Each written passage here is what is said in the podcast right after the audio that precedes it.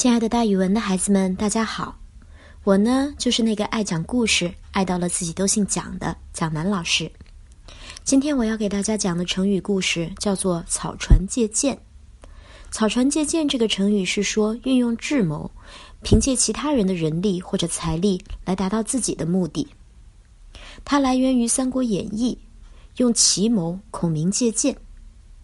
三国时期，曹操率大军想要征服东吴。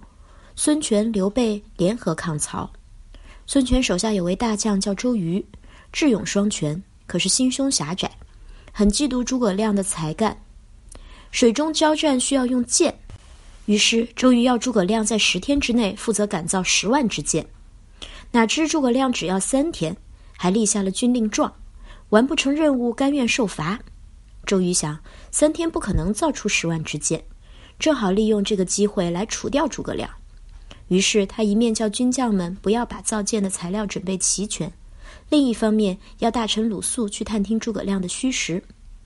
鲁肃见了诸葛亮，诸葛亮说：“这件事要请你帮我的忙了，希望你能借给我二十只船，每只船上三十个军士，船都要用青布的帷幔遮起来，还要一千多个草垛子排在船的两边。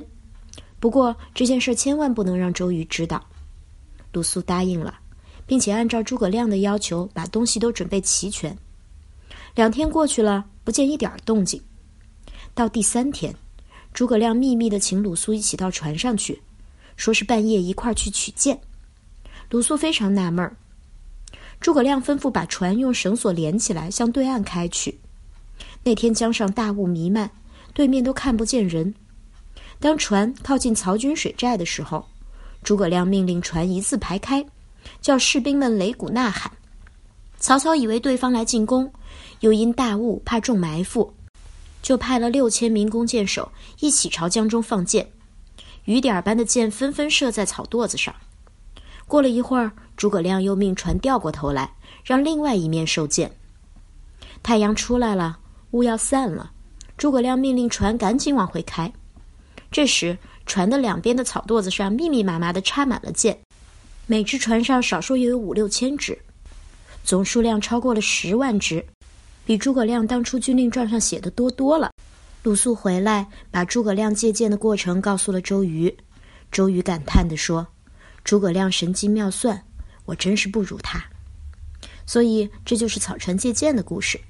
之后人们就用它来比喻足智多谋，凭借他人的人力或者财力来达到自己的目的。